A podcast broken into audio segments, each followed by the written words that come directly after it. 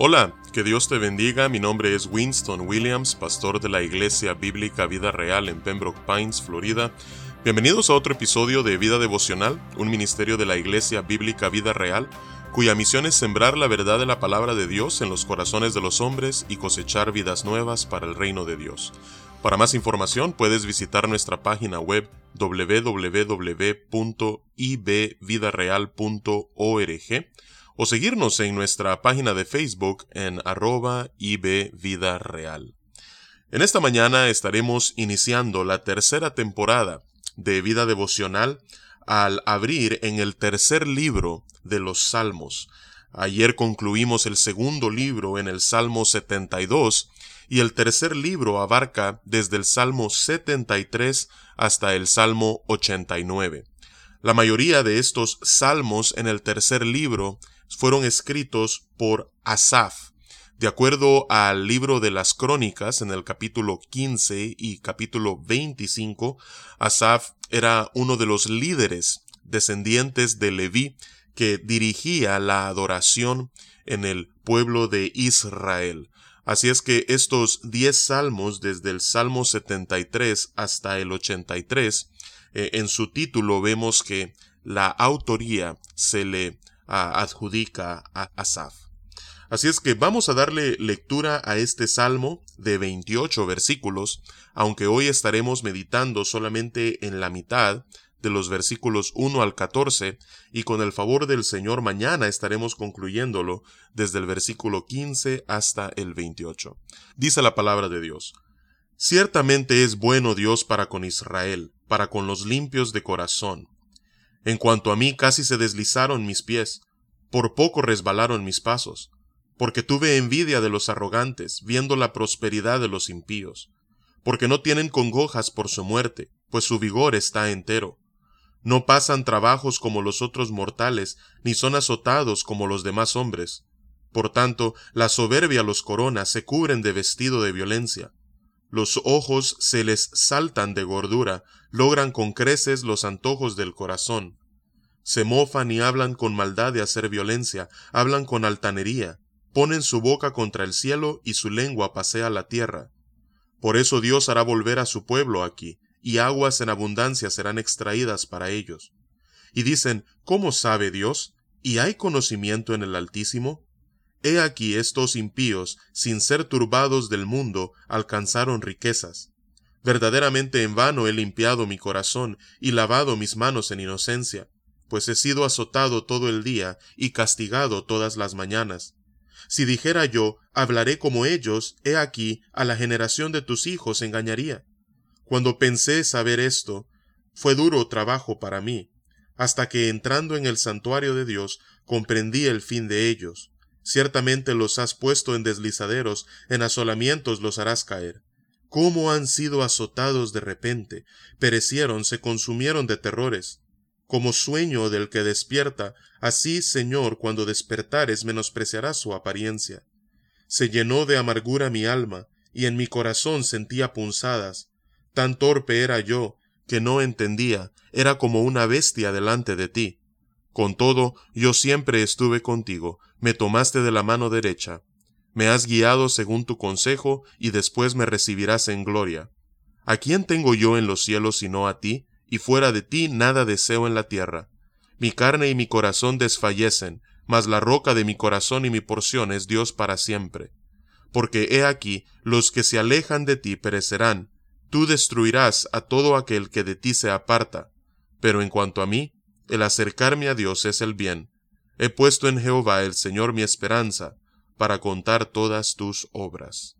Que Dios bendiga su palabra en este día. Vemos entonces en los versículos del 1 al 14 lo que es la carcoma de la envidia. Este hombre está viendo la prosperidad de los impíos, la prosperidad de aquellos que se han rebelado contra Dios, que rechazan a Dios, que no toman en cuenta a Dios en ninguno de sus caminos, y compara la senda aparentemente próspera y feliz de los malvados con la suya, que no ha hecho nada más que buscar la justicia vivir en integridad y nota que hay una discrepancia entre la aparente felicidad de los malvados y las dificultades que le han sobrevenido a pesar de su vida íntegra. Comienza en los versículos del 1 al 5 diciendo, Ciertamente es bueno Dios para con Israel, para con los limpios de corazón. Pero luego pasa y dice, En cuanto a mí, casi se deslizaron mis pies, por poco resbalaron mis pasos. ¿Por qué? Porque tuve envidia de los arrogantes, viendo la prosperidad de los impíos. Él miraba a su vida y luego alzaba sus ojos y miraba la vida de aquellos que caminaban en impiedad, y vio la prosperidad de ellos, y su corazón fue tentado por la envidia. Continúa en el versículo 4 y 5 diciendo, porque no tienen congojas por su muerte, pues su vigor está entero. No pasan trabajos como los otros mortales, ni son azotados como los demás hombres.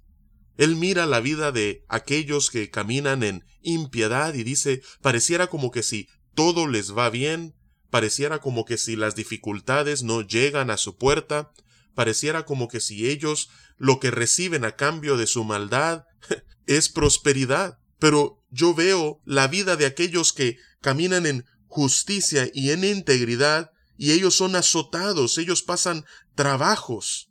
Este hombre está confundido, no entiende qué es lo que está ocurriendo y la envidia ha comenzado a carcomer su corazón. Continúa en los versículos del 6 al 9 describiendo la impiedad de estos hombres, diciendo, Por tanto la soberbia los corona, se cubren de vestido de violencia, los ojos se les saltan de gordura, logran con creces los antojos de su corazón, se mofan y hablan con maldad de hacer violencia, hablan con altanería, ponen su boca contra el cielo y su lengua pasea la tierra.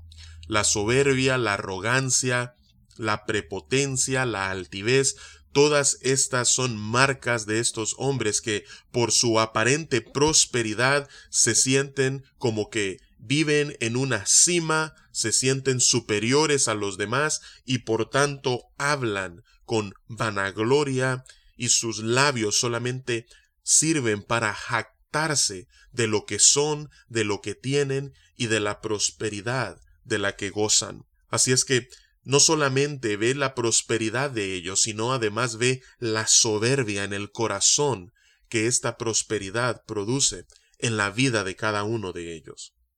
Y continúan los versículos 10 al 14 diciendo, Por eso Dios hará volver a su pueblo aquí, y aguas en abundancia serán extraídos para ellos, y dicen, ¿cómo sabe Dios? ¿Y hay conocimiento en el Altísimo? Estos hombres son marcados por la característica de todos aquellos que no tienen en cuenta a Dios y viven sus vidas como que si Dios no fuese omnisciente, como que si Dios no estuviese viendo y contemplando sus obras malvadas y las palabras perversas de sus labios. Así es que este ateísmo práctico es una característica de todos aquellos que viven conforme a las pasiones de su carne y lo único que hacen es complacer los apetitos y deleites de su carne. Continúan los versículos 12 en adelante diciendo, He aquí estos impíos, sin ser turbados del mundo, alcanzaron riquezas. Verdaderamente en vano he limpiado mi corazón y lavado mis manos en inocencia, pues he sido azotado todo el día y castigado todas las mañanas este hombre siente como que si su vida de justicia ha sido en vano, como que si en vano él ha obedecido a Dios, como que si en vano él ha limpiado su corazón de toda maldad, porque lo que ha recibido a cambio aparentemente solamente son azotes. Ha llegado a un punto no solamente de depresión, sino que ha llegado a un punto de desesperanza. Y por eso parece como que si lo que embarga a este hombre es no solamente la confusión, sino el desconcierto. Así es que mañana nos daremos cuenta que, aunque en ocasiones es natural que los que vivimos justamente buscando la gloria de Dios pudiéramos llegar a sentirnos como este hombre, lo que necesitamos es un poco de perspectiva, ver la realidad a través de los ojos de Dios, para darnos cuenta que todo lo contrario es en realidad lo real, que estamos viendo de una manera distorsionada, que cuando vemos a través de los ojos de Dios nos damos cuenta, en realidad cuáles son las consecuencias de la impiedad y cuáles son los galardones de la justicia. Así es que con el favor del Señor nos encontraremos por este medio mañana para concluir este salmo. Que Dios te bendiga.